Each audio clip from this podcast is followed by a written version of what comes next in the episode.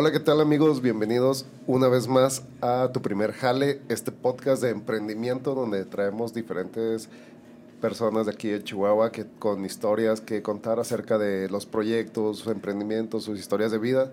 A fin de cuentas, pues queremos que aprendan y que conozcan un poco más de la gente que está aquí en Chihuahua desarrollando sus, sus propios proyectos. Estaba conmigo Sergio, que siempre aquí acompañándome en el podcast. Hola amigos, de nuevo yo. Ahora no estoy haciendo el audio, lo está haciendo Carlos, está allá en, en, en cabina. Gracias, cabina. Carlos. Ay, Ay, Oli. Y estamos eh, pues para presentar a nuestra invitada el día de hoy. Es Gaby de la Cruz, que viene directamente de la Secretaría de Cultura, pero pues antes de iniciar un poquito o llegar hasta la Secretaría de Cultura con lo que actualmente hay, ¿qué tal? ¿Cómo te encuentras? Muy bien, muchas gracias Jair Sergio por, por invitarme a, a su podcast. Gracias ¿Ya habías por estado venir. antes en un, en un podcast? o Sí, en- ya, ya, ¿Sí? ya, ya, ya había estado. Perfecto. Muy bien. No, ahorita nos comentabas, antes de, de entrar a ya a grabación, que eres música. Sí, soy, soy música, eh, soy cantante de ópera. Cantante. Mi especialidad es el bel canto, así es. Del canto. Ok, oh. Luego, luego entonces empezaste así como que ver los micrófonos y tal. Sí, claro. No, no, no, em, en la ópera no se acostumbra mucho el micrófono, o sea, no, Sí, no es una herramienta con la que se trabaja mucho. Sí, es más como para nada más cuando graban muestras o referencias, ¿no? Ujú. Cositas así. Sí, Sí. Sí, claro. los sonidos ambientales. Ajá. Sí. Bueno, Fíjate que, este, pues para comenzar con el podcast siempre hay una, la pregunta de Faun, que es hacer una, un recuerdo. un flashback Ajá. muy intenso. La Oh. primera vez que tú hayas tenido contacto con el dinero o tu primer, primer así trabajo que tú recuerdes. Híjole, pues mira, mi primer contacto con el dinero fue súper chiquita. Siempre me ha gustado mucho emprender desde que tenía como seis años. Vendía cosas en la, en la escuela, en la primaria.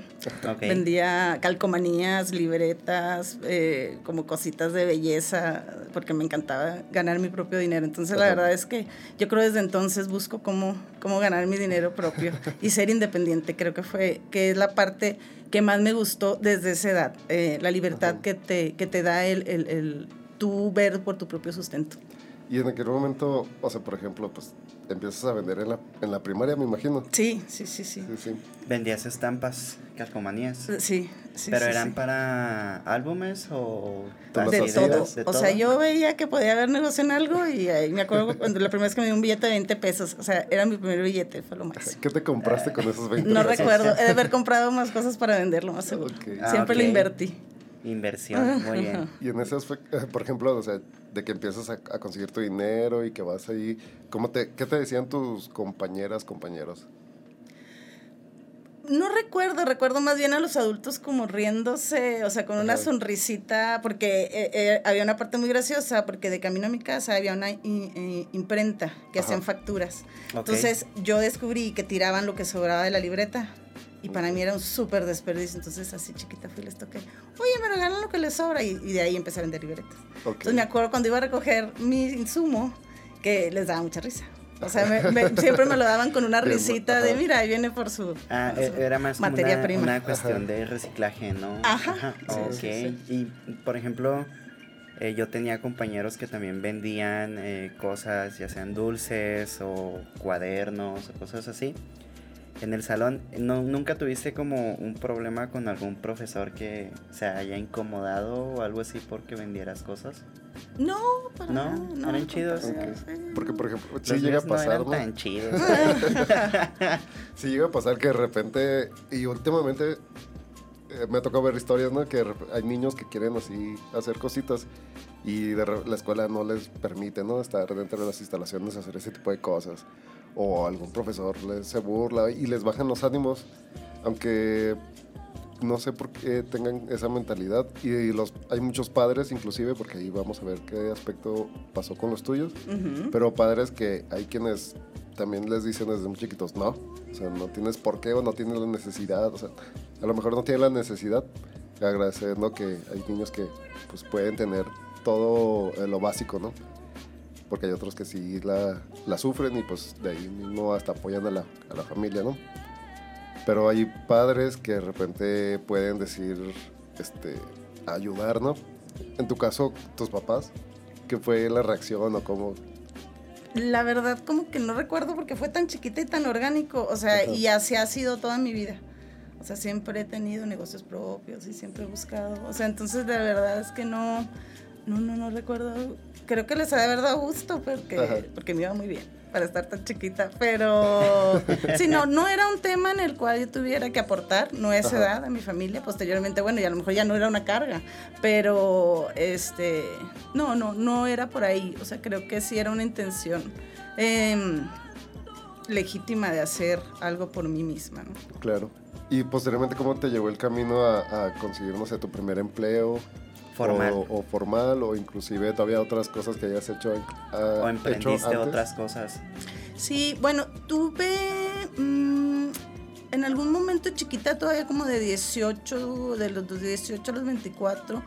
Eh, en algún momento eh, me asocié para tiendas de regalos y luego este, trabajé en tiendas de regalos. O sea, fue como todo mi periodo de estudios en Chihuahua me fui por esa línea. Eh, pero luego una vez que ya incursiono en la música, me encamino mucho en todo el tema artístico y cultural. ¿Cómo, descubriste tus dotes musicales? No sé, eh, como en secundaria, o sea, era muy penosa, entonces me daba cuenta que cantar no me causaba pena.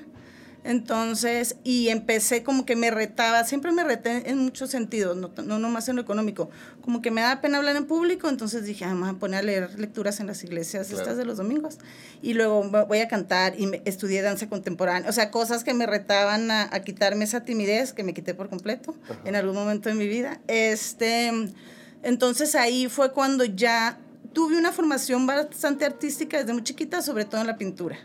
Eh, he estudiado muchos más años pintura que música, pero mi, mi formación profesional sería en música. Entonces, em, ya en algún momento descubrí la música para mí como la disciplina artística más sublime y la que más conecta. Para mí es eso la música. Entonces ya fue que decido irme por la música. ¿Recuerdas tu primer concierto? Sí, sí, sí, sí. ¿Qué sentiste? Padre, es súper emocionante. La adrenalina es muy emocionante de cantar. Sí, sí, sí, Y sobre todo la técnica operística. O sea, es algo que si no lo estudias, pues nunca vas a saber que lo puedes hacer, porque todo lo podemos hacer. O sea, es un tema técnico. Entonces es muy impresionante la primera vez que escuchas tu voz con ese sonido y el vibrato. Y es como, ah, caray, o sea, esto lo produzco yo. Es muy, es muy padre. O sea, en la teoría dice que entonces cualquier persona podría llegar a cantar ópera. O eso, al menos eso entiendo. Yo creo, yo creo que sí. Yo sí creo que cualquier persona que puede hablar puede cantar Habrá mejores voces que otras, definitivamente. Ok. Porque sí, por ejemplo, hay quienes se tienen como que este sueño de querer cantar, pero se, tienen estos ejemplos de tal, tal cantante que, de reggaetón o de música muy comercial, por ejemplo. Y se pueden agüitar, ¿no? Cuando en realidad a lo mejor su voz bien trabajada puede entrar dentro de otros aspectos, ¿no? Dentro de otros géneros, inclusive. Claro. En gruperos, reggaetón, hay cantantes de ópera, ¿eh? Así que recuerde, ¿cómo se llaman estas chicas? Horóscopos de Durango. Ellas son cantantes de ópera. ¿En ambas serio? de la Escuela Nacional. Oh, mira, eso, eso sí no me lo sabía. Sí, ya sí hay varios, te recordé a ellas, pero sí, sí. O sea, en realidad es una formación muy estricta, que sería un desperdicio solo utilizarla para la ópera, creo yo. ¿eh? Ahora tengo muchos colegas que piensan distinto. Eh, ¿Por qué crees que se deba a ese pensamiento de que piensan distinto? Lo que pasa es que la ópera, eh, creo que la música y la ópera en particular es bastante purista, la formación. Eh, yo nunca he cantado otro género, más que en karaoke. Pero, este, sí, sí. sí. Eh, pero te dicen tanto que no hagas algo que no está en un papel, que es muy complicado cantar otra cosa. O sea, tienes una formación demasiado estricta. O sea, tendrías que tener muy claro que no vas a ser cantante de ópera, que solo estás aprendiendo la técnica, pero en realidad tienes, son nueve años diciéndote, no está escrito en el papel porque haces ese, ruido, ¿sabes? Entonces es, bastante complicado. Y eso, o sea, por ejemplo, empezaste a estudiar ópera, ¿no? Sí, o sea, tú, tienes una licenciatura como... Soy músico, ajá. Como músico, especialista en... Sí, eh, sí, mi especialidad podría ser en, canto. Eh, ya en algún momento que, me voy fuera, eh, que tengo la oportunidad de salir de aquí, Eh, yo me enfoqué más en el arte contemporáneo. Ok. No solo en la música, pero mi línea sería más el arte contemporáneo. ¿Cómo, ¿Cómo has visto tú esta cuestión, por ejemplo, de que pues eres músico, cantante? eh, en- estabas hablando ahorita acerca de la pintura, ¿no? Llegó un momento de tu etapa de vida donde dices que tu educación estuvo aquí en Chihuahua y luego después sales. Entonces, esta perspectiva de ver en otra parte, donde ahorita nos comentas dónde estuviste, pero de estar en otra parte, conocer otras personas, otros, la industria así artística prácticamente, este, cómo es y qué le aprendiste y que llegas a Chihuahua y empiezas a implementar cosas que no, a lo mejor no aprendiste aquí, ¿no? Definitivamente. em, yo inicié en la primera generación del conservatorio. Eh, somos una generación, no diría que la primera, yo creo las primeras tres, los primeros tres semestres de gente que la mayoría nos fuimos al extranjero. Éramos gente que, que estábamos ansiosos de que se abriera una escuela de música.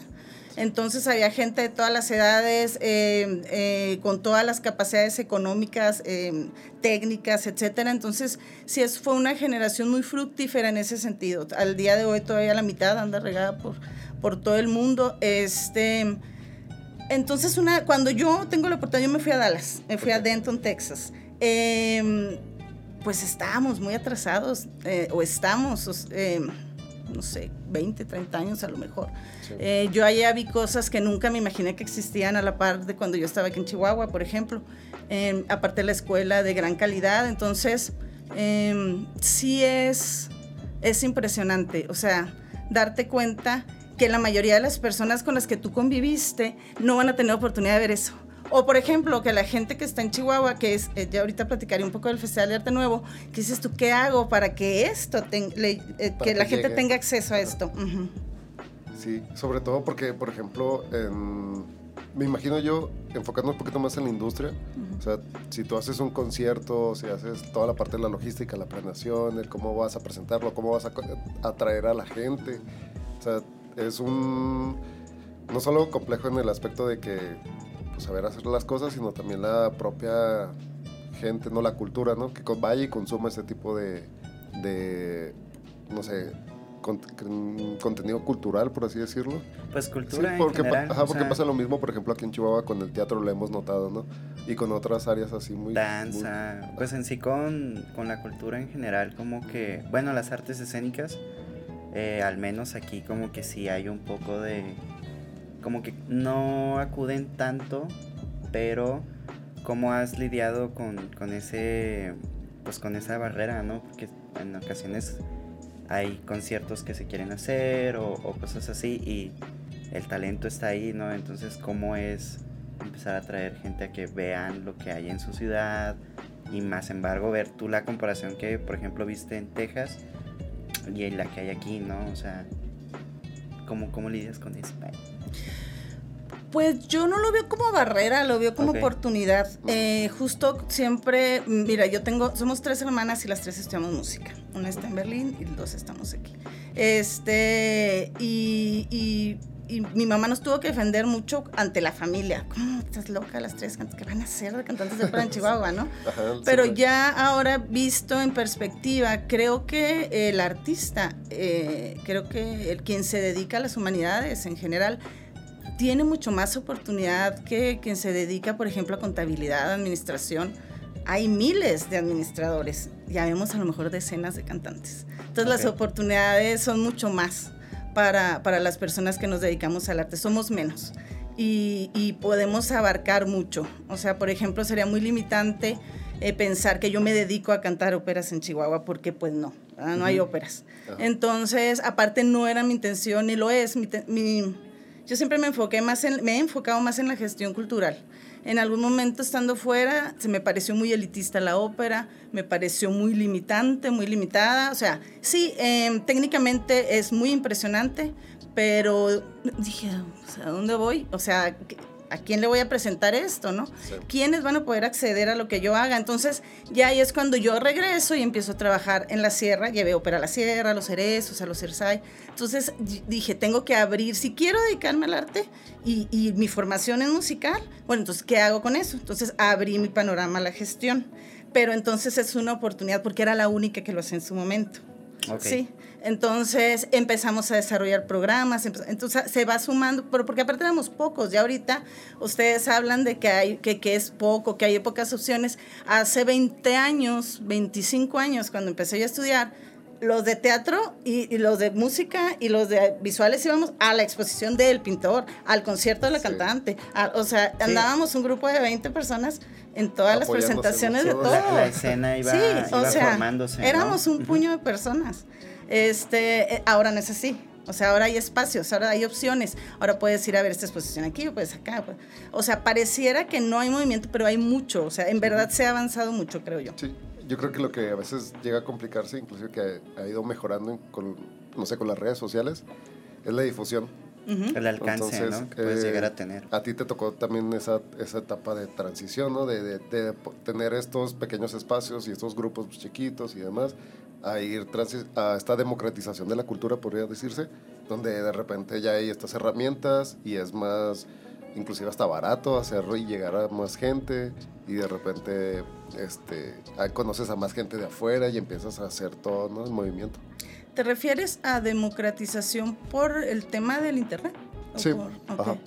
Mm, bueno, de entrada yo inicié mis estudios de manera analógica, no existía como tal. O sea, ya está el internet, pero todavía las partituras era la copia de la copia de quien la conseguía y la tenía.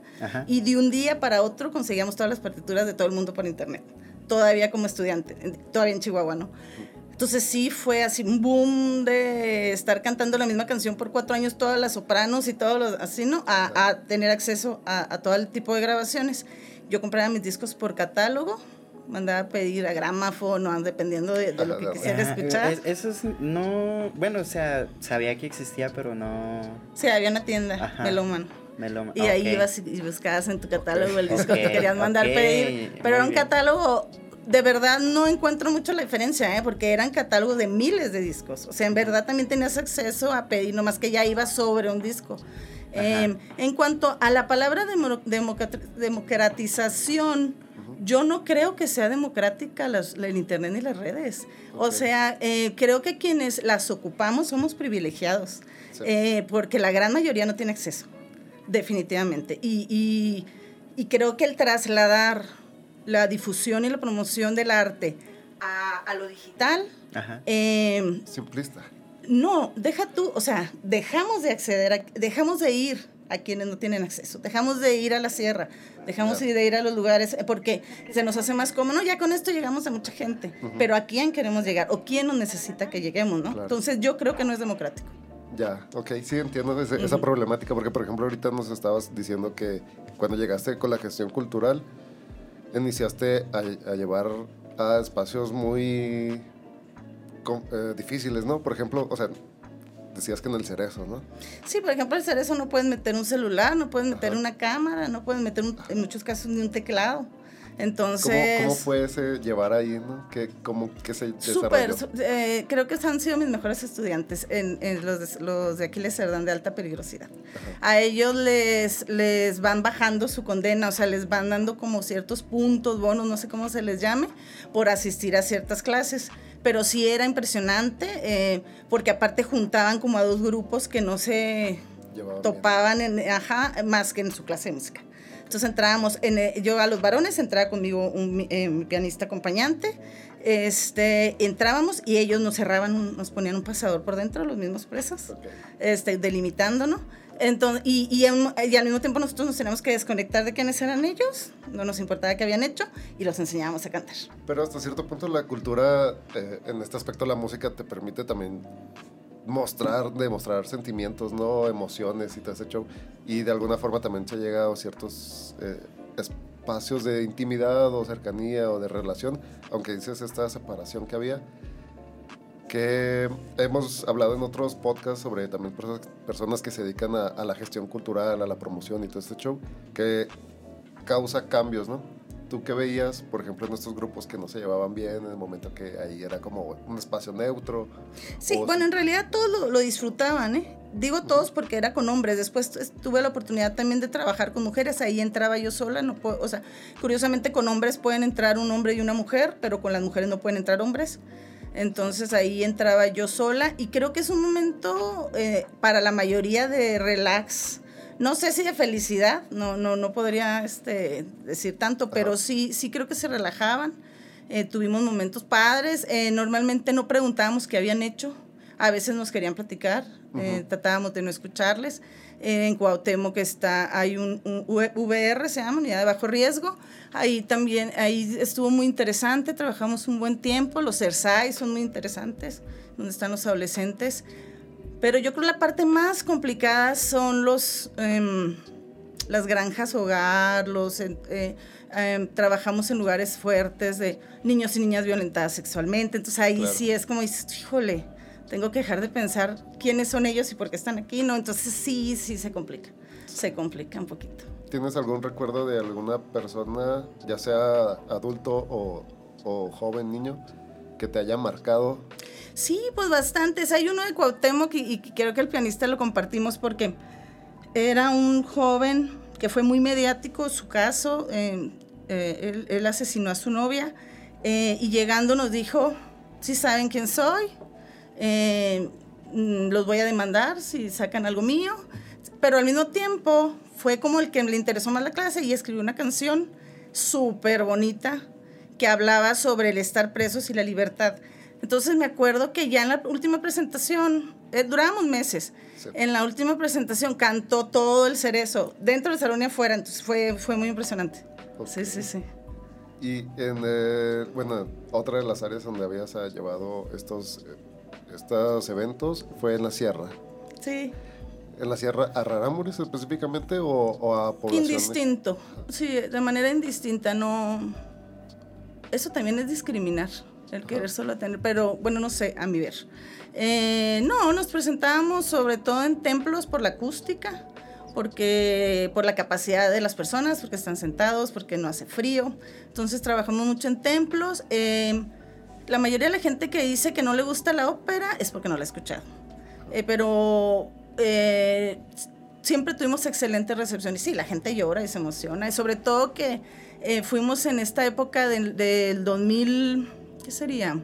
2010 al 2015 más o menos, todavía 2009, mucha violencia. Todavía, bueno, hasta el día de hoy, pero sí, entonces la gente se conmovía mucho de, tener esta hora, dos horas de, distracción. Sí, claro. ¿Has tenido alguna presentación? O sea, mencionas que has ido como a templos por la acústica y toda este, esta cuestión. ¿No has ido a alguna presentación o has tenido alguna presentación? En algún cañón o algo ya con pues más una acústica podría decirse natural no yo presentarme no recuerdo fíjate hemos llevado mucho pero no no recuerdo eh, haber cantado en algo natural. O sea sí pero en la sierra pero no no así como Namurachi o así no. No el año antepasado llevamos algo al festival internacional en Namurachi pero no yo no. No okay. el camino de la gestión cultural ¿A dónde te fue llevando? O sea, con estos primeros eventos que ya regresaste y quisiste hacer mover para todos los diferentes lados, después, ¿cómo te fue encaminando hacia otras partes? Em, bueno, me fui, bueno, empecé eh, de, de, Dallas, me fui a Ciudad de México, estuve allá casi un año, casi casi aprendiendo de, de la Ciudad de México justo cómo, cómo difunden y promueven el arte es impresionante. Sergio, tú... Eh, yo fui más bien por el lado de... Bueno, yo principalmente me trabajo con músicos. Este, y sí fui como a, dije, voy a un lugar donde hay una industria para ver cómo funciona, qué estructuras tiene y tratar de traer algo, ¿no? Y sí, pues sí cambia, pues al menos a mi parecer sí se me hizo un cambio muy radical porque sí hay pues es una ciudad inmensa, ¿no? Entonces sí hay más opciones, sí hay cosas que no te toca ver aquí, cositas así. Hay todas en la Ciudad de México. Sí. No hay más, hay todas. hay todas. Entonces es, es, de hecho tengo un amigo que me decía, todo lo que te imagines está pasando en alguna, en alguna parte de esta ciudad. O sea, así de abismalmente. es impresionante. sí, sí. Tú siempre crees que donde estás parado está pasando algo, pero toda la ciudad es así. Sí. o sea, ¿qué está pasando? Porque tanta gente todos los días hasta ahora está así. Ah. Sí, me, me, decía, o sea, me decía en tono, en tono de burla, ¿no? Me decía, si tú te levantas un día con la idea de vender una piedra que te encuentras la ciudad es tan grande que alguien te la va a terminar comprando. y yo así, al principio se me hacía como que, ay, claro que no, pero uf, de ahí duré bastantes años, fue así como que, "Ay, sí, sí hay, sí hay bastante, o sea, no exploré ni un 5%, 10%, Claro. o sea, es demasiado. Sí. Yo creo que como artista tienes la obligación de irte. Sí, No sé si de regresar, tampoco le- no- nos pondría tanta carga encima, pero yo sí sentía la obligación de regresar. Pero sí tienes la obligación de ir y de conocer, porque les decía yo, cuando tienes un maestro local que solo estudió aquí, le aprendió el 15, del 15, del 15 al que a lo mejor estudió en la Esmeralda o el que a lo mejor estudió en un conservatorio. Entonces tienes la obligación de salir y ver lo que está pasando en otros lados y, ver si te gusta o no. Si quieres continuar con lo que estás haciendo o, o si le agregas algo, lo más seguro es que le vas a agregar algo. Claro, tan solo para visualizar hasta inclusive hasta dónde podrías llegar, ¿no? O sea, llega un momento donde a lo mejor aquí tienes el top, ¿no? De, de tu área. Y a lo mejor te sirve de inspiración, pero no sabes que en otra parte hay otro, alguien, algo más cabrón, algo más difícil que hacer, pero al mismo tiempo también te mete estos retos de, de querer mejorar. Entonces tienes que ir a otra parte a ver con qué cosas te hacen falta, qué cosas te falta aprender para volver o a quedarte allá y seguir, ¿no? Dándole, dándole, dándole. Sí, claro. Depende de lo que quieras hacer. Ajá. Inclusive eh, el irte eh, es un reconocimiento de donde vienes, ¿no? O sea, regresas y dices tú, órale, hay todo esto y no lo había visto. Me tuve que ir para regresar y verlo. Sí, claro. Entonces también es, es un poco sacudirte lo que eres, sobre todo como artista, sacudirte lo que eres y, y regresar y, ah, oh, sigo siendo, pero eh, ya también veo distinto, aprecio, respeto, cosas que a lo mejor, ay, qué flojera estar aquí, Chihuahua no hay nada, Chihuahua hay mucho, ¿no? Entonces aprender a verlo también. Sí. Y en esta trayectoria que nos contabas, este, fuiste a Ciudad de México un año y luego posteriormente, Y luego me vine a Chihuahua, puse un centro cultural, ¿cómo se Eh? Casa del Arte, eh, yo no le puse el nombre, de hecho nunca me gustó, pero bueno, eh, nos fue muy bien, trabajamos mucho con niños y niñas, eh, trabajamos mucho la parte coral, a mí me gustan mucho los coros, es la parte que, que no me permite desarraigarme de la música, que es el, el coral, del canto sobre todo. Estuvimos muchos años trabajando coros, cuando los llevamos a varios lados, estuvimos en, en varios momentos, grabamos un disco. Este, y luego fui delegada de cultura de un partido a nivel estatal y es ahí ya de que me sale la invitación para, para unirme a, a la Secretaría de Cultura. Cuando se conforma la Secretaría de Cultura, este, es un trabajo que venimos haciendo desde hace 20 años, se ¿Cómo- consolida y dijimos, órale, pues ¿Cómo, padre, ¿no? cómo fu- fue eso? O sea, del, del momento en que ya llegan y dicen, ok, aquí está ya.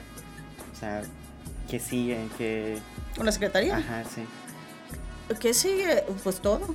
Pues sí, o sea, o Así sea, como que- pero No, el Ichikul venía ¿no? trabajando de una manera, eh, pues, muy padre desde hace muchos años. O sea, la verdad creo que Chihuahua ha contado con un gran respaldo en tema cultural, o sea, en cuanto a presupuesto, en cuanto, o sea, siempre ha habido, eh, siempre hubo esta, esta condición de, de mejorar eh, desde hace muchos años con la formación de la Orquesta Filarmónica. El Estado cuenta con dos orquestas, eh, bueno, Sinfónica y Filarmónica, eh, pero también cuenta con un Instituto Chihuahuense de la Cultura, contaba que atendía el Estado. Creo que la Secretaría viene a consolidar la parte de descentralizar los servicios sí, culturales. claro. O sea, creo que tenemos un mayor alcance a, a los 67 municipios, pero creo que lo más importante, lo que yo siempre defiendo, eh, es que nos pone, nos sectoriza.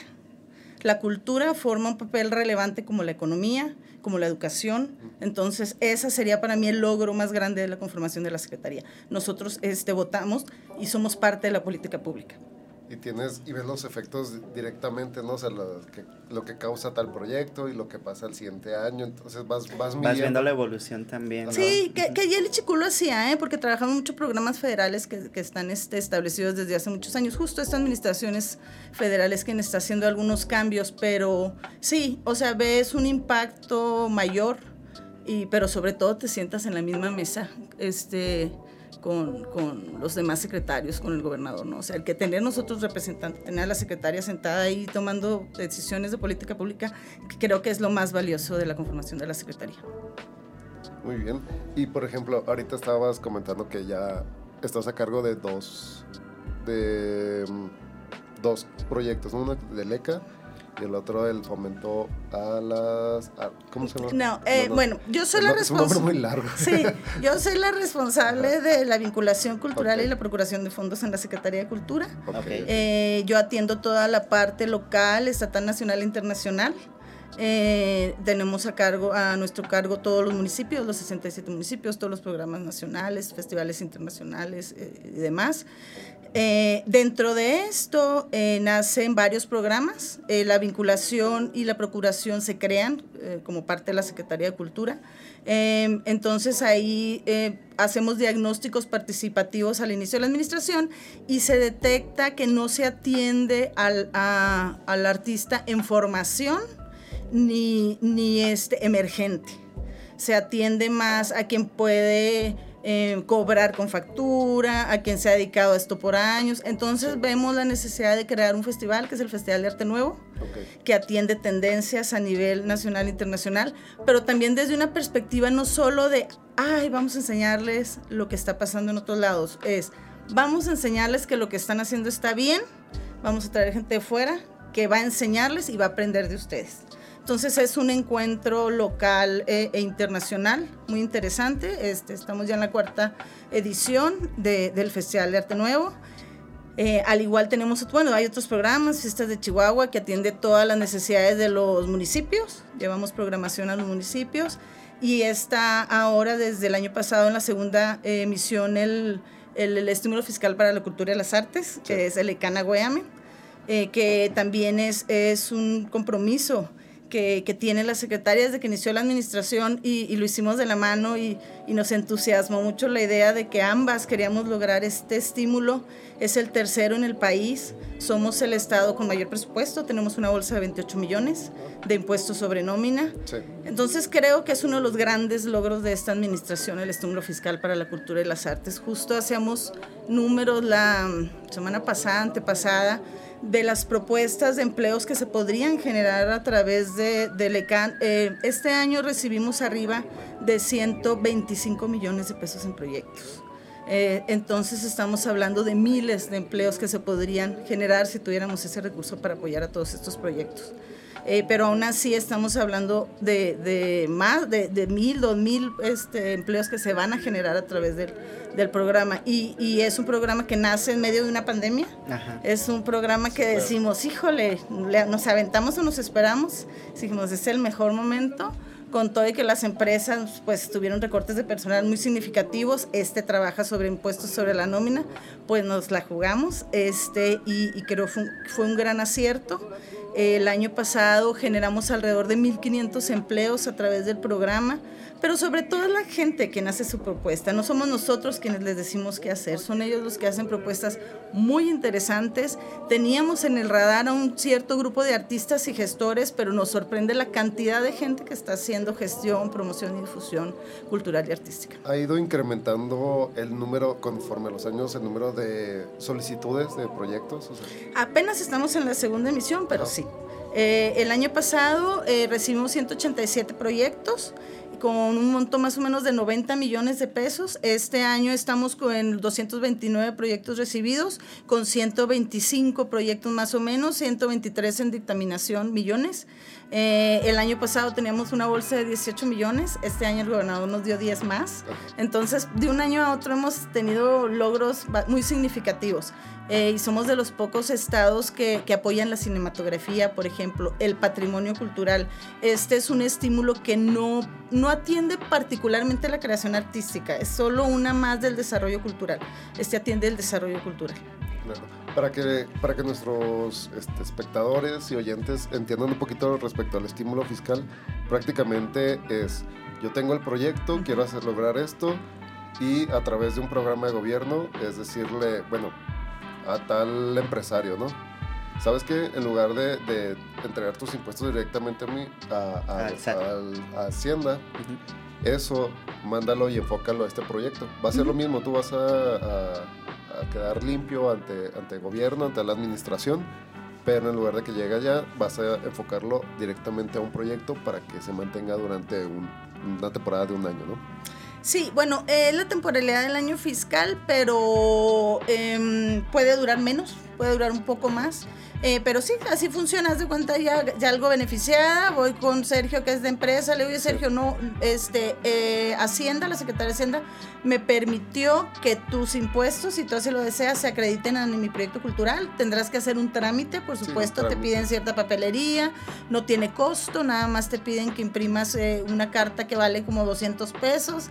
Este, sería lo más complicado es que vas dos, tres veces a Hacienda a firmar pero en realidad la difusión, la promoción que le estás haciendo a la empresa a través de un proyecto cultural, el ser socialmente responsable, o sea, te atiende también las certificaciones, nosotros también les llamamos culturalmente responsables, este, eh, es muy valioso. De verdad, las empresas, ahorita tenemos alrededor de 55 empresas, tenemos 70 convenios que estamos trabajando de la emisión anterior, ahorita ya tenemos las dos emisiones empalmadas. Eh, la verdad es que las, em, las empresas, los empresarios y empresarias están muy contentos con, con los resultados del programa. Sí, porque es, es, creo que llegó en un momento en específico donde los artistas están, pues tan solo el trámite, tienes que hacerlo muy específico, tienes que desarrollarlo y ser así bien, ¿no? Entonces te exige una rigurosidad, no solamente en el aspecto de, creativo, sino también en profesionalización, ¿no? Así se hacen las cosas, así se entregan, así se hacen los reportes, así se hace. Entonces también ayuda a que se vaya haciendo pues más profesional toda esta escena artística, ¿no? Sí, y inclusive creo que la mayoría más bien se sorprende que ya lo son. Yo, a mí me cuesta mucho trabajo hablar de nosotros como profesionalizadores. O sea, yo no me siento capaz de profesionalizar a nadie, sobre todo cuando estamos hablando de gente con grandes trayectorias. Pero sí a lo mejor encaminarles para para que vean la consolidación de sus empresas culturales, ya sea a través de un colectivo, a través de una asociación civil o de una, una sociedad. Eh, más que profesionales, y creo que se ven reflejados ya como una empresa, se asumen como una empresa cultural. Eh, creo que esa sería la parte valiosa. Volvemos a lo mismo, se sientan en la mesa de la economía del Estado y eso es muy relevante en el tema un, cultural. Un lugar, ¿no? Ajá, toman el lugar que corresponde en la cultura. Perfecto. Bueno, pues este nos gustaría que antes de terminar el, el podcast, ten algún mensaje o algo extra que tú quieras comentar. Bueno, primero agradecerles por la invitación eh, y pues invitarles que se sumen a, estos programas, al estímulo fiscal para la cultura y las artes. Su podcast podría aplicar, podría postularse muy bien para un EK 2022. Ahí vamos. Eh, que, que se acerquen, les asesoramos desde ya hay muchos proyectos que vamos encaminando para que, pues para que se dictaminen de mejor manera. Nosotros no tenemos nada que ver con la dictaminación, el equipo de Lecana Goeame, pero sí podemos apoyarles para, para que alineen sus proyectos este, positivamente. Entonces eso, que se sumen, eh, ahí estamos para servirles. Eh, siempre les digo que si tienen duda, no dude, que pregunten. Entonces, este sería esa parte y que estudien artes. Habemos muy pocos artistas, hay mucha oportunidad para nosotros hay, que, hay que meterlo y que, bueno, yo sí la, yo la aportaría en el sentido de que si eres chavo y quieres estudiar arte, que no te cierres en las puertas, no tú solo. Sí, vi a mucha gente que las familias les decía, estudia otra carrera y luego música. No funciona. No funciona. Si no está, si no, el arte es muy demandante. Si te vas a dedicar al arte, te vas a dedicar al arte. Sí, yo creo que también ahí está la confusión de que muchas personas piensan que que puedes tomarlo como un hobby o algo así, pero es... Puedes tomarlo como un hobby, pero, no vas a ser tan competitivo como quien decide eh, el camino de, del arte como un modo de vida. Y la verdad es que es vas a tener muchas satisfacciones, te vas a divertir mucho trabajando. Creo que somos los que más nos divertimos. Sí, eso sí. Definitivamente, todos los que nos en el medio. Así es. Bueno, Eh, eh, redes, información, en, me parece que en la página... En la página, de la Secretaría de Cultura, sí, ahí encuentran toda la, la, programación. Tenemos la página de, de Lecana Gueame que es el nombre del programa de estímulos fiscales, eh, la página del Festival de Arte Nuevo, pero en la página de la Secretaría van a encontrar todo lo relacionado. Justo estamos en momento de dictaminación, está cerrada la convocatoria, pero yo les invito a que se preparen, son montos altos, son techos presupuestales de medio millón, un millón de pesos, merece la pena hacer un proyecto de gran calidad, le van a dedicar meses, entonces empiecen a trabajarlo y, y de verdad buscamos cómo se apoya el mayor número de proyectos siempre. bueno. Igual van a estar apareciendo también las redes por ahí Sí, va a estar todo aquí en, en, video y quienes nos escuchan en Spotify, pues que vayan a las redes sociales a encontrar los links. O ahí a la Plaza Cultural Los Laureles, ahí estamos Perfecto, también de, también de- aquí en la de División manera del Norte. Ajá, y junto a la Universidad. Así es. Perfecto. Bueno, pues muchas gracias por estar aquí en el podcast. Este, esperemos que en otra ocasión vuelvas aquí a, Claro a que sí. visitarnos. Y pues siempre agradeciendo a todos, a quienes vienen aquí a, a contarnos un poquito acerca de sus historias y pues propuestas nuevas. ¿no? Claro que sí. Muchas gracias a ustedes. Muchas gracias, Jair. Muchas gracias, Sergio. Un placer. Un- igualmente. Bueno. Bueno, amigos, este se viene de un proyectito ahí con Sascandil que incluye Mario Kart y, y cine. Va a estar interesante. Este, síganos en nuestras redes y también suscríbanse al canal de YouTube. Y Ahí. ahí con lo que se viene.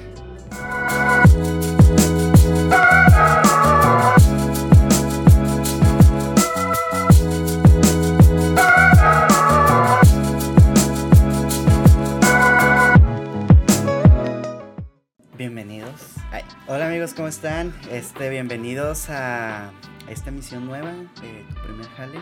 Eh, ¿Va a salir continua o separada? Sí, continúo. Continua. Volvemos. Vol- Volvemos al capítulo, tomamos un break. Este, antes de presentar a, a nuestro invitado de nuevo, Yair, ¿cómo estás? Pues muy bien, ahora sí estamos a, a punto de, de hablar sobre uno de los proyectos bastante importantes aquí en Chihuahua. Y pues tenemos aquí el, al mero mero. Al, Dice. al, al mero mero. bueno, eh, damos la bienvenida, Fernando Ramos. ¿Sí? Ah, sí lo dije bien. Este, coordinador del ECANAWE.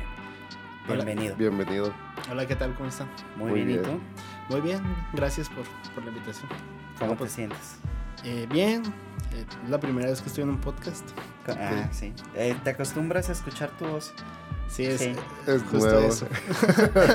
de repente te ondeas contigo mismo, ¿no? Estás así, ¿qué- qué- Sí, ¿Quién ajá. es ese que está hablando? ya, no se calla. escuchando voces. Es lo más similar a la esquizofrenia. Yo creo. Sí, sí. ¿Cómo estás? ¿Bien? bien, bien. Muy bien, este, bueno, la pregunta obligada del podcast, más o menos ya ahorita viste un poco de la temática. Este, y la pregunta obligada es, ¿cuál fue tu primer trabajo, tu primer contacto con el dinero? Eh, te puedes remontar a los inicios de los tiempos. Eh, bueno, yo, yo creo que fue de dos maneras. Ajá. Mi primer contacto con el trabajo. En mi familia, bueno, yo no soy de aquí de la ciudad, yo soy de San Juanito, Chihuahua. Ah, eh, muy De bien. la sierra. Eh, ah. Yo soy de Francisco Madero, mucho gusto. Ay. Mucho gusto. ¿De quién eres? Les, les faltó ¿De quién decirse. eres? ¿De quién eres? No, no, es ubicarse. con, con la mano. Así. ¿Qué onda? Primo. Eh, ¿qué ole?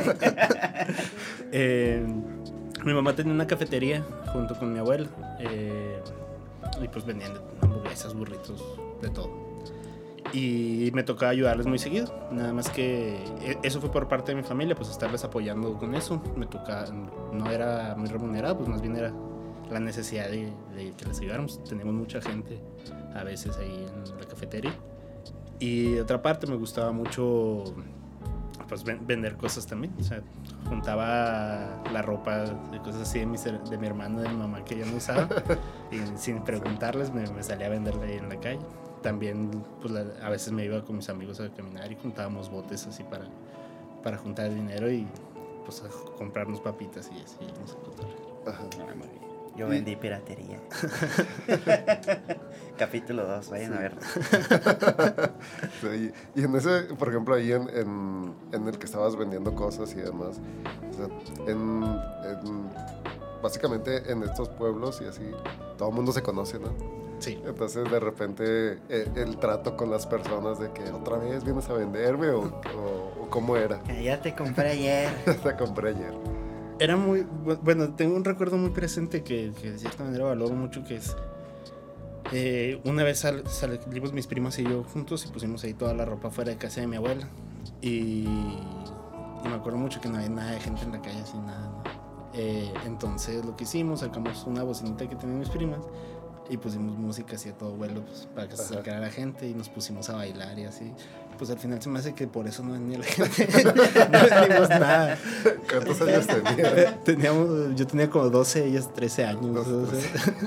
¿Qué canciones estaban Es de que moda? era, era irse a la placita, ¿no? Más bien ahí a, a vender. No, más bien, el truco ahí es ir de la calle principal. Y dar la vuelta, no pasé para otras cosas. No, no, pero puedes vender ahí, puedes pararte ahí, todo el mundo va a pasar. O a la entrada del pueblo. Sí aplica, sí aplica. Ah, ¿ves? Emprendimiento. Eh, era la de. mm, ay, la de ese botecito que Dios te dio. Ok, muy bien. Sí, me acuerdo muy bien.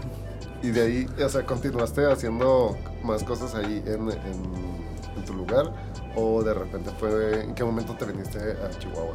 Venirme a Chihuahua fue ya hasta antes de empezar la universidad. Antes de eso todavía pues, eh, tuve pues otros trabajos. Me acuerdo eh, incluso en la primaria estaban esas cosas que se tejían.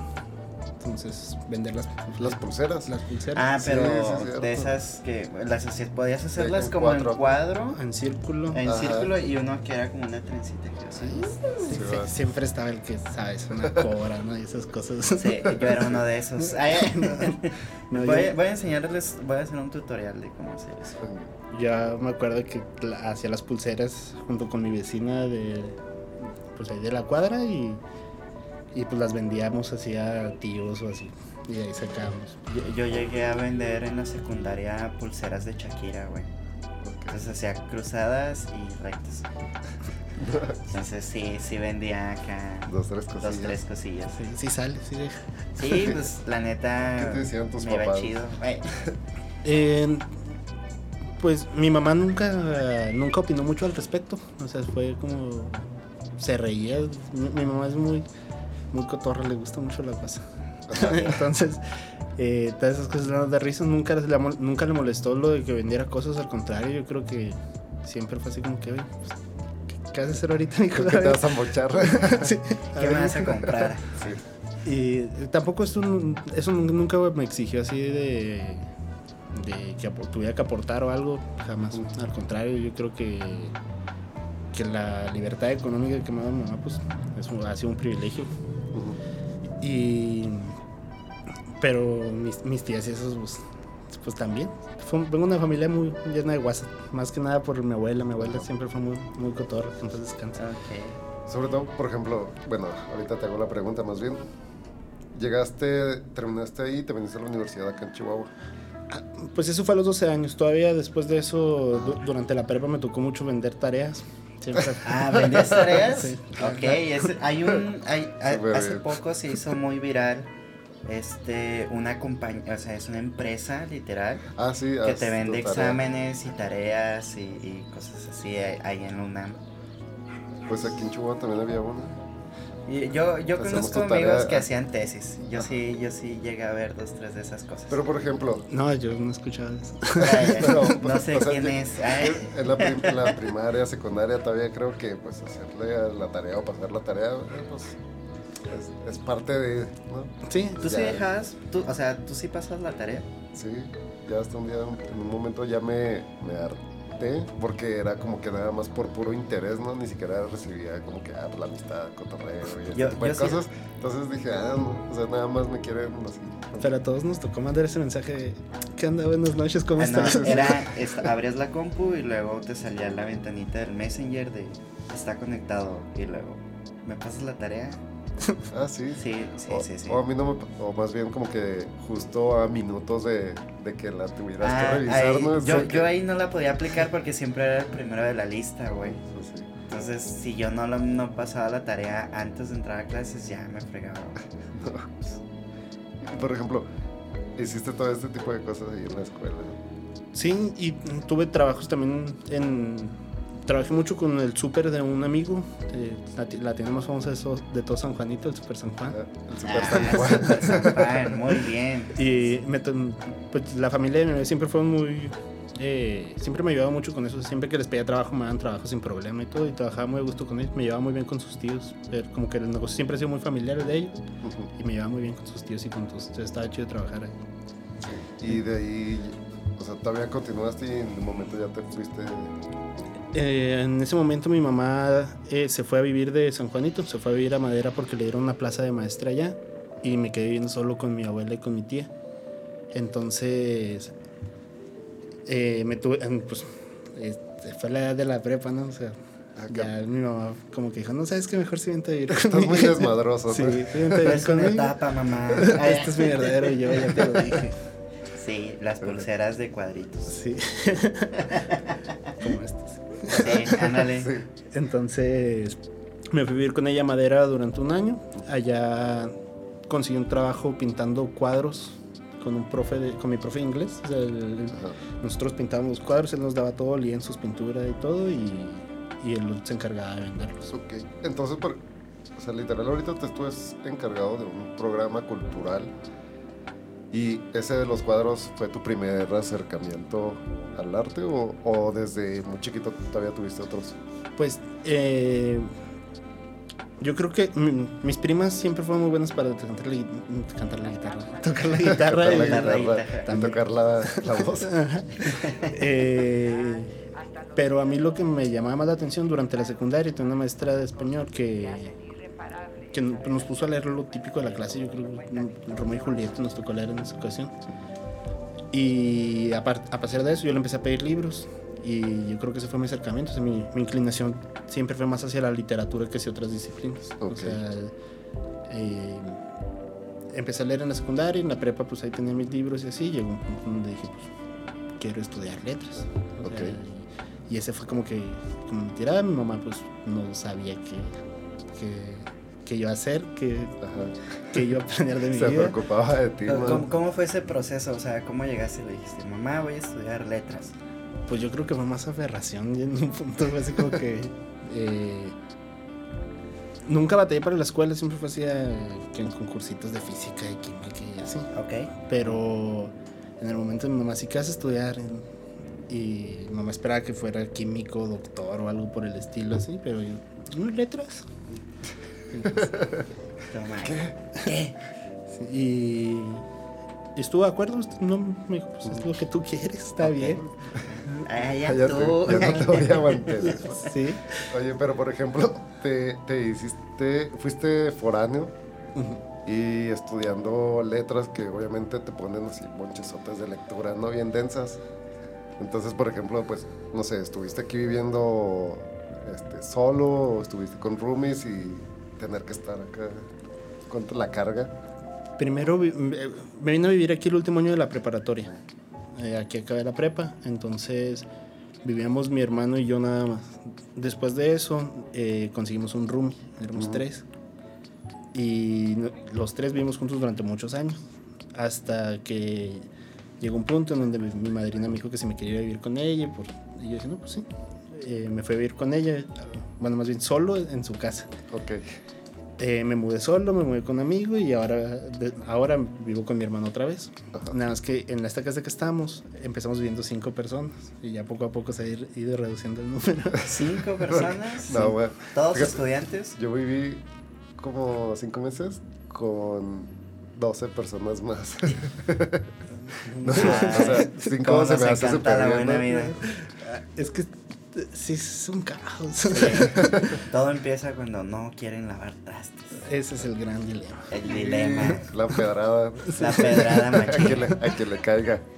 Eh, ahí no éramos todos estudiantes, o sea, un, eh, vivíamos eh, un deportista profesional, un arqueólogo, un administrador de empresas, eh, un diseñador gráfico, todos ya titulados, bueno, o al menos graduados, y yo estudiando en ese, en ese lapso y todavía estaba estudiando.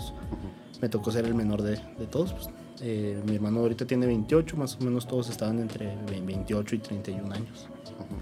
Y yo. Y en ese, por ejemplo, ahí en estuviste es- trabajando mientras estudiabas. Algo relacionado a la, a la, a la escritura o Pues no propiamente.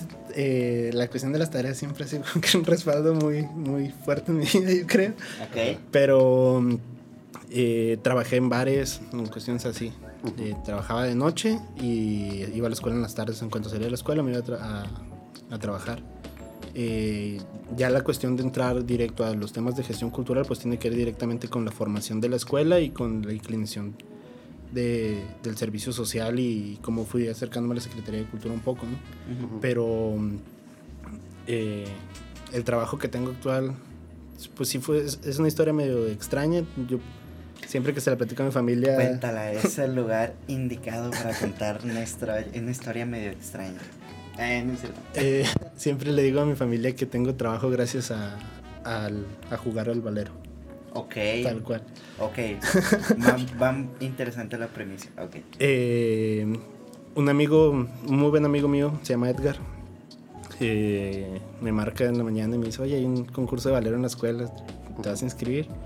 Y yo no quería ir, y decía, ah, tengo un chorro de flojera. Tengo como 15 tareas. Sí.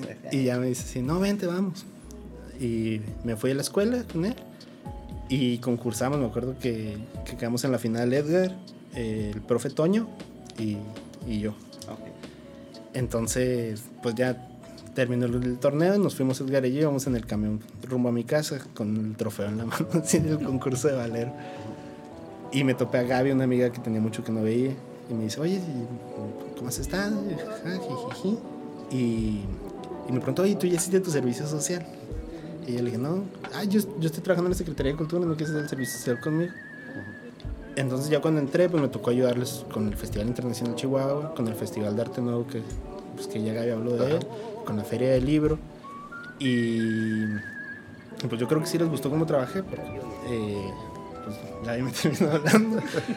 Ella asumió el compromiso de, de hablarme. De re, el respaldo. Sí, entonces eh, a Gaby sí me había tocado conocerlo durante el fan, pero pues es ahora ya durante el trabajo en el ECA cuando ya la conocí más, más de cerca, ¿no? Y pues sí, eso. Sí fue una experiencia muy, muy drástica en la manera en la que yo conocía lo que era el trabajo, a empezar a trabajar con un programa como este, ¿no? O sea, sí, sí me cambió un poco la perspectiva. Incluso me fue como, ah, ok, pues en literatura, pues porque nunca pensé en todas estas posibilidades. O sea, no, no solo de mi trabajo actual, sino de todos los tipos de proyectos que entran, de todas las personas que he conocido. Pues sí se me abrió una gama, ¿no? De, de decir, Eso es algo curioso. O sea, alguien que estudió, por ejemplo, literatura, eh, ¿qué tipo de trabajo podría llegar a alcanzar profesionalmente? Pues ahí me avisas. Sí. sí, o sea, porque por ejemplo, pues no sé, un ingeniero pues sí puede trabajar en varios sectores y así, ¿no? Lo que hablábamos mucho con una maestra en la escuela siempre fue así de... Eh, como que la mayoría estamos acostumbrados a que las carreras vayan destinadas hacia un trabajo, ¿no? Ajá. Eh, siempre es como que, ah, tú estudiaste medicina y eres doctor. Eh, no sé, eh, contabilidad pública, pues eres contador público. Uh -huh. Entonces, en el caso de letras, como que hay muchas funciones en las empresas que son necesarias y que el perfil de un estudiante de letras puede cubrir, desde publicidad, eh, redacción. Un profesor nos decía, vayan y consiguen trabajo en las maquilas porque dicen, ay, necesitan personas que redacten y traduzcan los manuales, porque eh, en el caso de redacción hay un abismo en el cual si se malinterpreta una cosa se puede crear un caos y, y pues ahora aquí desde la política pública pues sí, se, sí me ha tocado ver ejemplos, cuestiones de, por ejemplo ahora que es revisar reglas, eh, procedimientos, cosas así, el hecho de que una palabra puede interpretarse de distintas maneras eh, o limita las reglas o las expande. Entonces es, Sí, es ser vivo, muy cauto. La, la semántica deja abierta mucho interpretación. Exacto, entonces Ah. es delimitar muy bien lo que quieres decir y, y yo creo que eh, to- todos los lugares en donde se necesite mandar un mensaje muy claro es el- necesita un estudiante de letras. Ok. Ya, ya. Y por ejemplo, ahorita que ya tienes todo este, eh, este proyecto, bueno, más bien esta gestión de, de, de los recursos y los proyectos que llegan y todas, tu función exactamente en qué consiste. Pues mi función es coordinar al equipo de trabajo como tal. Eh, el, el estímulo tiene muchas variantes. O sea, eh, está el área financiera, está el área de los trámites, está el área de, de recuperar toda la publicidad. Tenemos eh, pues todo lo que vienen siendo los trámites como administrativo. Entonces a mí me toca coordinar eso. Aparte de eso, a mí me toca todo lo que viene siendo revisión de las reglas de operación, revisión de los procedimientos, eh, de cierta manera eh, en conjunto con Gaby nos toca un poco lo que vienen siendo los diseños como tal de, del estímulo, para ver la manera en la que van a funcionar los procedimientos, de qué manera van a eh, funcionar, si va a haber cambios en las reglas. A mí me toca, por ejemplo, me tocó llevar todo el proceso con la Secretaría de la Función Pública para, para la publicación de las reglas. Entonces, eh, pues en, en general es, es, eso. También me toca dar asesorías a los beneficiarios, eh, perdón, a los beneficiarios y a los participantes, explicarles cómo crear un proyecto a las personas que no tienen idea. Me ha tocado asesorar personas de incluso hasta cómo usar el Excel así. Okay. Que es un proceso que yo, por el cual yo también tuve que pasar. Sí, claro. De, de, hecho, creo que su convocatoria venía en Excel, ¿no? Sí. Me parece que Sí, sí, viene en Excel. Sí, Sí.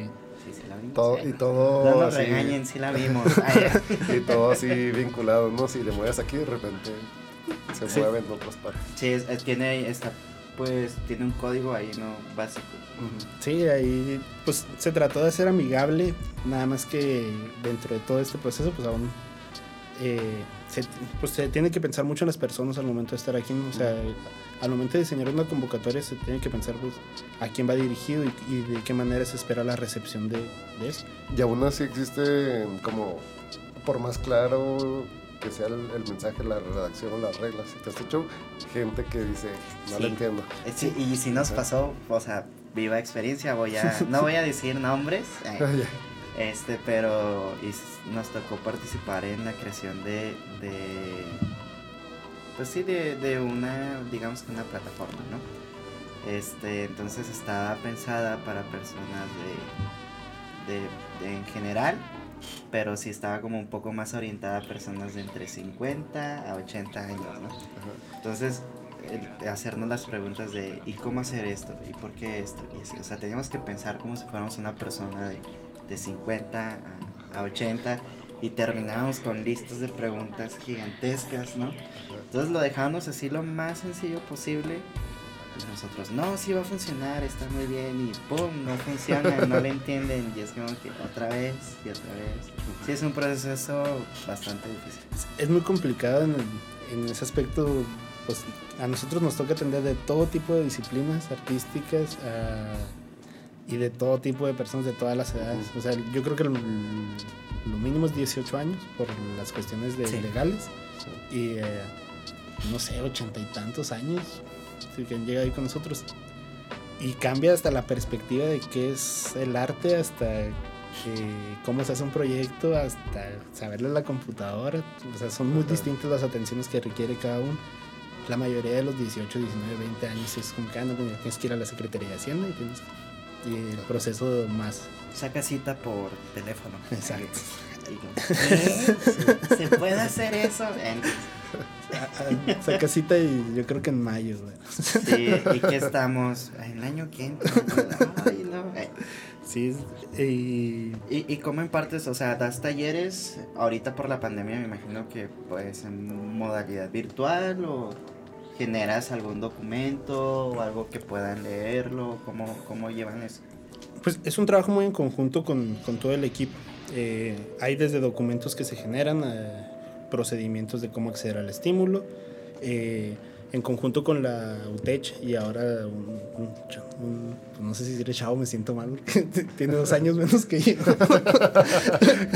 Un joven. Pasa, un, pasa. un joven de la, de la UTECH que trabaja con nosotros eh, nos ayuda a diseñar una plataforma digital. No sé si pues, tuvieron la oportunidad de verlo en Sí. la Sí, aplicación. sí, sí. Eh, entonces, también nos tocó dar eh, sesiones en vivo por Facebook en la cual se, se daban las preguntas y todo. Y, y es mucho esta dinámica, yo creo, de tratar de explicar los formularios que nosotros necesitamos. Y si tienen dudas sobre si sienten que su proyecto puede estar ambiguo, no saben para dónde encaminarlo, pues como que tratar de dirigirlo. No si, ah, pues es que tú eres más de patrimonio o, o, o vete artes visuales o así Ok. como que es más orientación.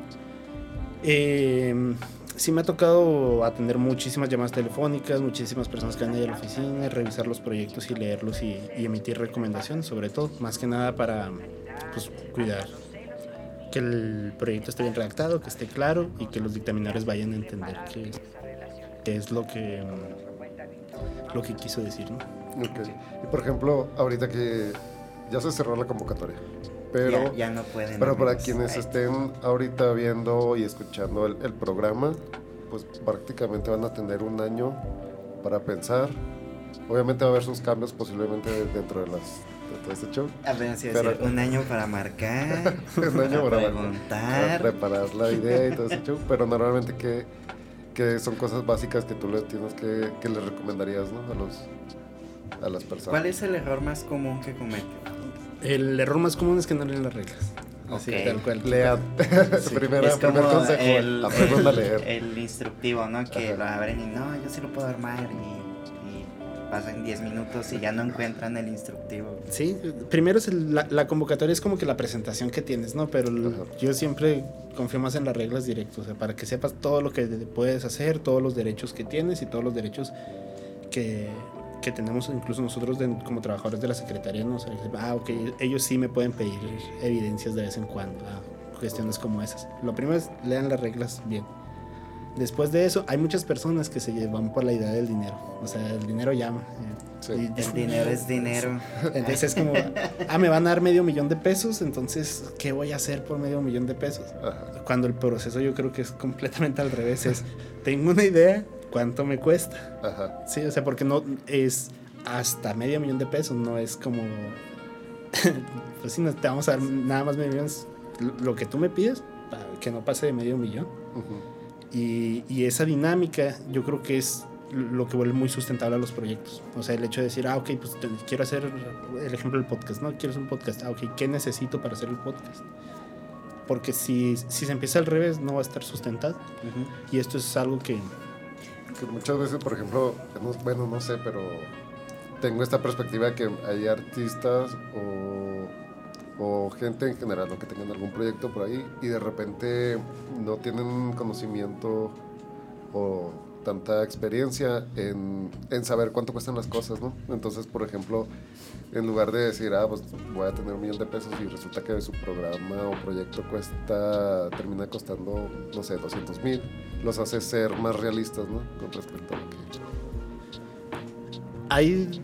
en el- es que al hablar de los presupuestos hay, hay muchos casos. o sea, hay el que sabe qué pedir y cómo pedirlo siempre. Sí. O sea, que es como que el presupuesto ideal, el que pide de más y el que peor de los casos que mencionas es cuando pides menos de lo que cuestan las cosas.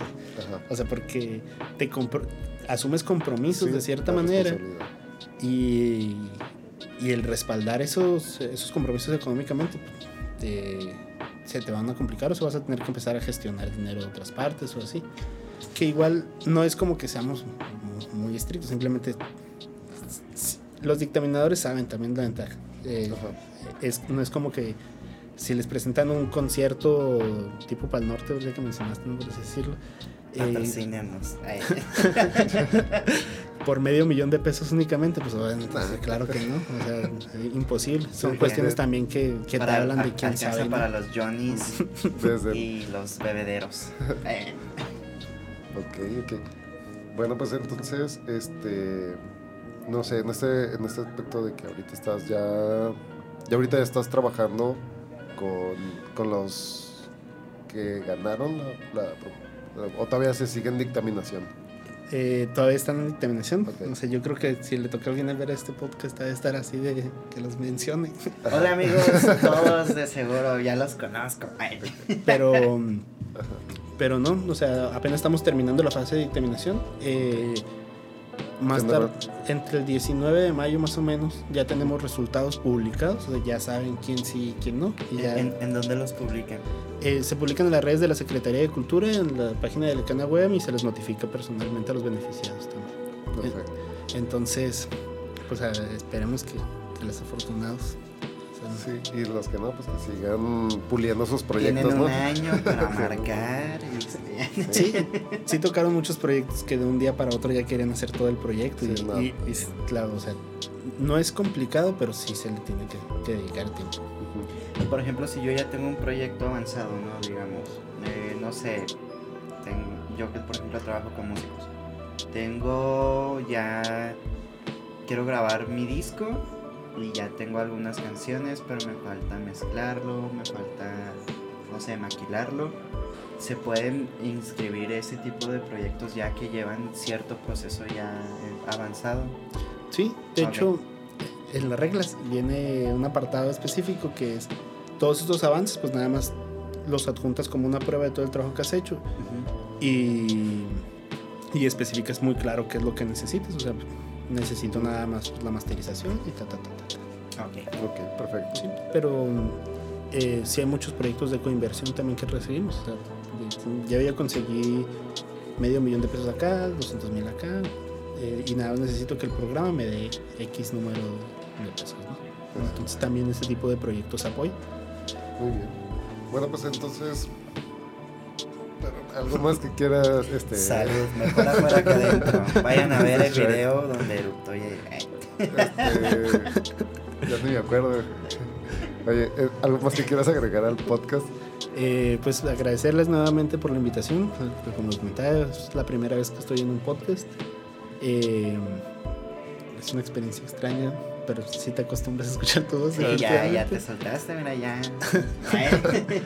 Eh, y pues invitar a las personas que están viendo, o sea, tanto que vean los eh, vean la convocatoria, las reglas de operación, todas estas cuestiones, así como también estén atentos a las publicaciones de los proyectos, porque muchas veces salen talleres, cursos, otras cuestiones que, son muy, muy nutritivas. Hace poco fui a la presa a pasear a mi perrita y me topé un señor que me tomó unas fotos y cayó coincidencia que esas fotos se las pidieron de un taller en el cual él se inscribió, que es parte del ECA del año pasado. Entonces, Ok. Y tú, ah, mira qué coincidencia. Sí, o sea, Sí. fue como que, ay, que dijo, nunca voy a la presa y fue voy a ir a conocer. Y ya eres, ya eres parte de, la- de las De un muestras. proyecto. Chan, Ok. chan, chan. Está así en Chihuahua, ¿no? Chiquito. Sí. ¿sabes? Y No, Bueno. era San Juanito. Ay, Bueno, no, pues muchas gracias por estar aquí. Esperemos que igual en otra, en otra oportunidad puedas regresar con nuevas este, noticias, nuevos programas, proyectos o inclusive este, alguna propuesta propia, ¿no? No sé, en este aspecto de la cultura y las letras y todo. Entonces, pues agradecido que estés aquí. audiolibros. Hay que hacer un Sí, audiolibro. un Estaré bien, estaré hacer un bien. audiolibro. Muy bien. Espérenlo.